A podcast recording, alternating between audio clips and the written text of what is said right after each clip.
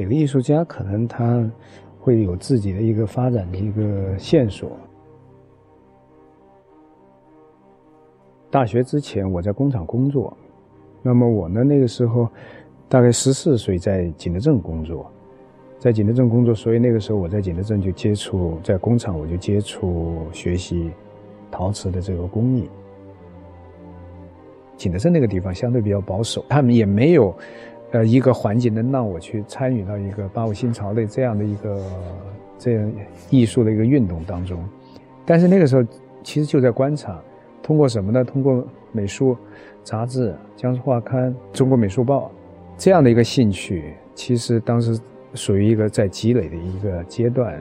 但是我就一直觉得没有一个外在的一个氛围能够去介入这样的一个世界。但是在心里，在你的思想上，可能已经做好准备了。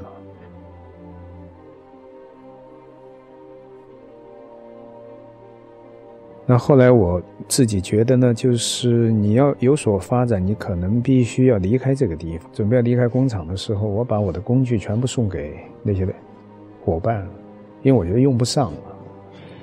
为什么呢？因为我考上是雕塑专业，我就觉得学雕塑就应该像。罗丹、米开朗基罗他们样的，应该是用那种材料走那条路的感觉，就不可能用陶瓷。因为陶瓷，我觉得一个是日用品，生产日用品、生产工艺品的一个材料。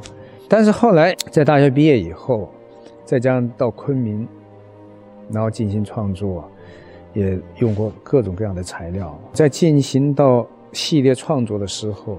我就想着我应该用什么材料，正好我在准备创作那个彩塑系列那个旗袍那个作品，那我就后来想着应该转换一种材料，用陶瓷来进行创作。那么我当时也在想的就是说，应该把这个材料 再深入、深化，应该把它带入到就是当代艺术的一个实验里面来进行啊，而不是不要让大家都觉得它只是一个工艺美术的一个材料。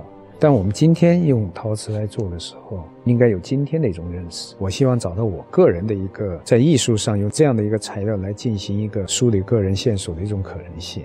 那这个可能性呢，这样的一个价值呢，它肯定也要放在一个艺术发展的一个背景里面来进行来看。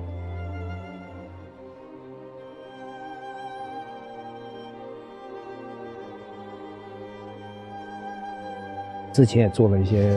比较大的一些装置，那些作品本身也是想跟中国的社会有发生一定的关联，因为整个中国其实在九十年代跟两千年初那个时候，在全球化的一个背景里面，其实带来了很大的一种变化。这种变化给人的内心也造成很大的一种冲击。在这样的一个过程中，可能我那个时候需要用一种这样的方式关注社会的一个方式。来呈现一些作品。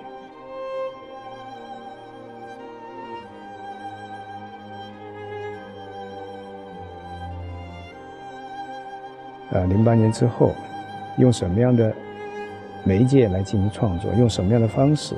你是不是还是用一种看图说话的一个，就是社会公众 一看就明白的方式？还是你希望？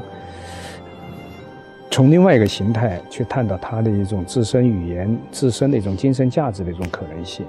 当时说过“无意义、无内容”的一个这样的一个概念来进行创作，其实是针对社会的一种感受。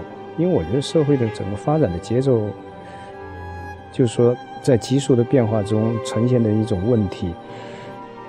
成一个爆炸式的一个增长。艺术家其实在呈现社会的一种可能性的时候，我觉得远远没有一种新闻或者社会现实的一种血腥的东西来的那么刺激。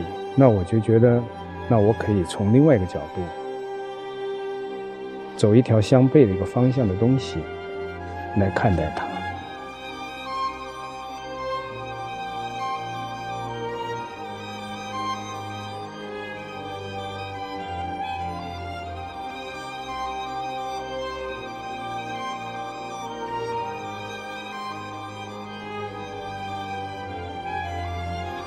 这几年的作品里面，有时候在呈现的方式上面，我希望实际上有一个场的感觉，有一个空间的感觉。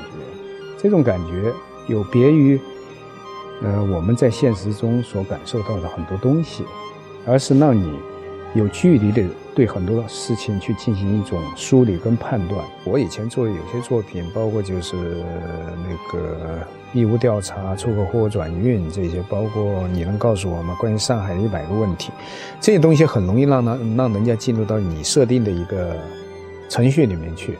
因为他看得明白，现在做的这个作品，我并不是说为了让别人看明白，而是需要让他去进行思考。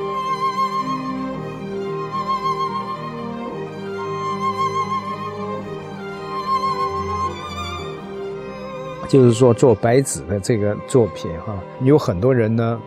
就是都觉得这个作品可能是是我这些年里面比较重要的一个代表性的一个作品。最后呈现在墙面上的时候，呃，呈现在观众面前的时候，它就是一个单纯的一个物体在这。但这个物体也是通过了一个特别古老的一个技术来呈现的。就是说，这种东西呢，它可能会有一种很生动的东西去打动观众，它的不可能性。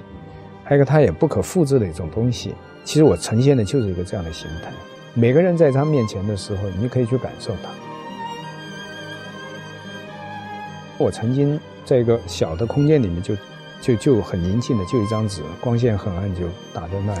它就像个像像走进教堂那种感觉。我需要那种感觉。我不是纯粹去表现一个空间的一个。艺术家，我是希望这个空间带动观众去感受、去消化他的很多未知的一种东西，跟他的一种对这个作品的一种认知，这个是比较重要的。